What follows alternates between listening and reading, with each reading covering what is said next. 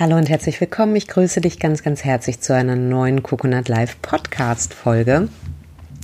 Es war ein bisschen länger ruhig um mich. Äh, ich war im Urlaub und habe den noch dringend benötigt.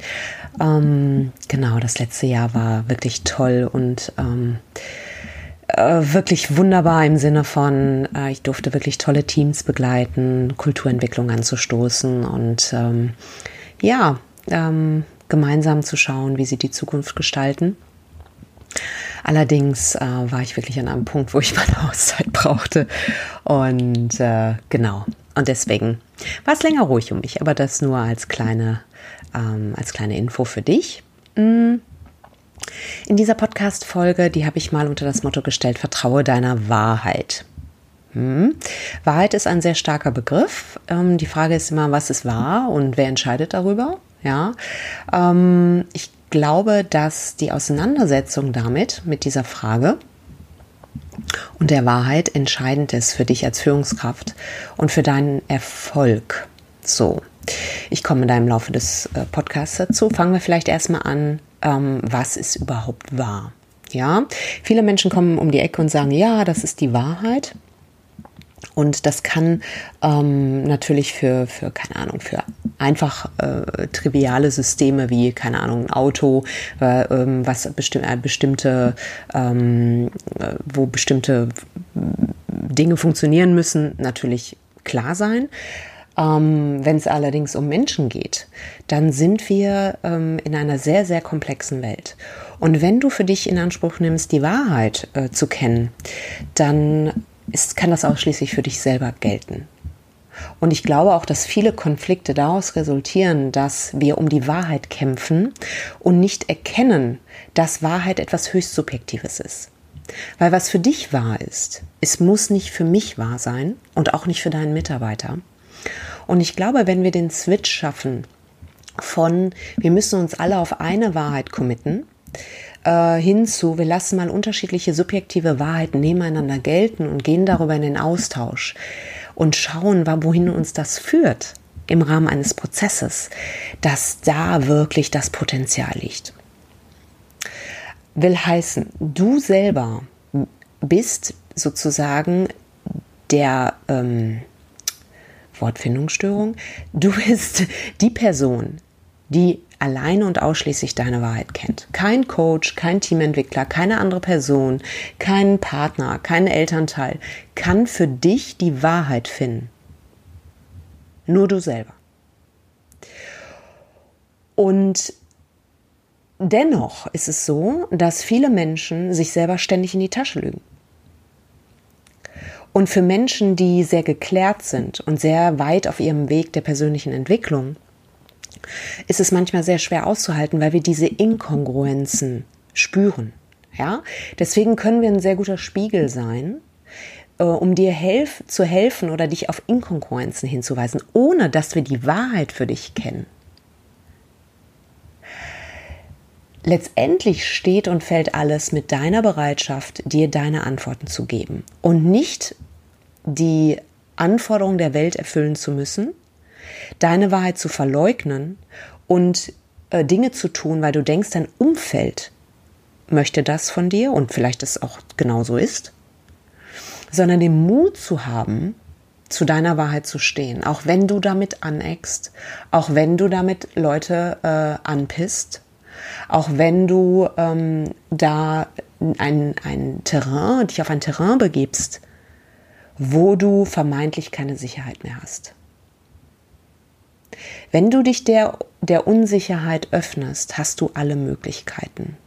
Wenn du dich an das Vertraute hältst, dann schöpfst du immer aus der Vergangenheit. Und damit wirst du nicht in den Bereich kommen, wo sich dir die neuen Möglichkeiten eröffnen, weil du immer wieder das aus der Vergangenheit wiederholst, was du kennst und was dir vertraut ist. Aber um dich sozusagen der Unsicherheit in die Unsicherheit zu begeben, brauchst du Mut und Vertrauen und vor allen Dingen eine innere Verbundenheit. Und die innere Verbundenheit kommt daher, dass du in der Lage bist, deine Wahrheit zu erkennen und danach zu handeln. Da entsteht Innovation. Da entsteht Authentizität. Da entsteht Wahrhaftigkeit. Und warum ist das so wichtig für dich als Führungskraft? Weil Menschen sich nach diesen Orten sehnen, weil sie leider meiner Beobachtung nach in unserem Wirtschaftsleben nicht so häufig vorkommt, wie sie vorkommen dürfte aus meiner bescheidenen Meinung heraus. Wenn du Top-Leute an dich binden möchtest, ist es wichtig, eine Kultur zu haben, in dem Menschen sich wohlfühlen. Aller Fake, alle, ähm, alle Scheinheiligkeit, alles hinterherrennen hinter der Karotte, wird mit zunehmender Zeit immer weniger funktionieren. Weil wir an einem Punkt sind, wo wir umdenken sollten und eingeladen sind, umzudenken. Und die Führungskräfte unter euch, die das erkennen und sich diesem Prozess stellen, werden nicht nur die Top-Mitarbeiter bekommen, sie werden auch aus einem Ort heraus handeln, wo wahre Innovation stattfindet und wo eine, eine Verbundenheit herrscht und, und damit Ideen kommen, die ihr nicht einfach kopieren könnt am Markt. Und das werden Menschen wahrnehmen. Und um dahin zu kommen, kannst du nicht einfach Tool XYZ anwenden und sagen, okay, danach habe ich meine Ruhe. Um dahin zu kommen, ist es wichtig, dass du dich einen Prozess verschreibst, nämlich erstmal deinem eigenen. Und dir ganz ehrlich die Karten legst und schaust, wo lügst du dir in die Tasche? Und was ist wichtig jetzt für dich? Worum geht es tatsächlich? Was sollte ich tun, um zum höchsten Wohle aller zu handeln? Ja, ich habe in meinem Buch Weise führen darüber geschrieben, lass uns zum höchsten Wohle aller handeln und nicht mehr Ego-Interessen vorschieben. Bedeutet das eine Abkehr vom Erfolg? Genau im Gegenteil. Da liegen Exzellenz, da liegen Höchstleistung und da liegt ähm, auch die Fähigkeit, etwas Außergewöhnliches zu kreieren. Wenn du damit starten möchtest, dann frage dich mal über den Tag, keine Ahnung, morgens einmal, morgens einmal, mittags einmal, abends. Was ist wahr für mich? Lebe ich meine Wahrheit?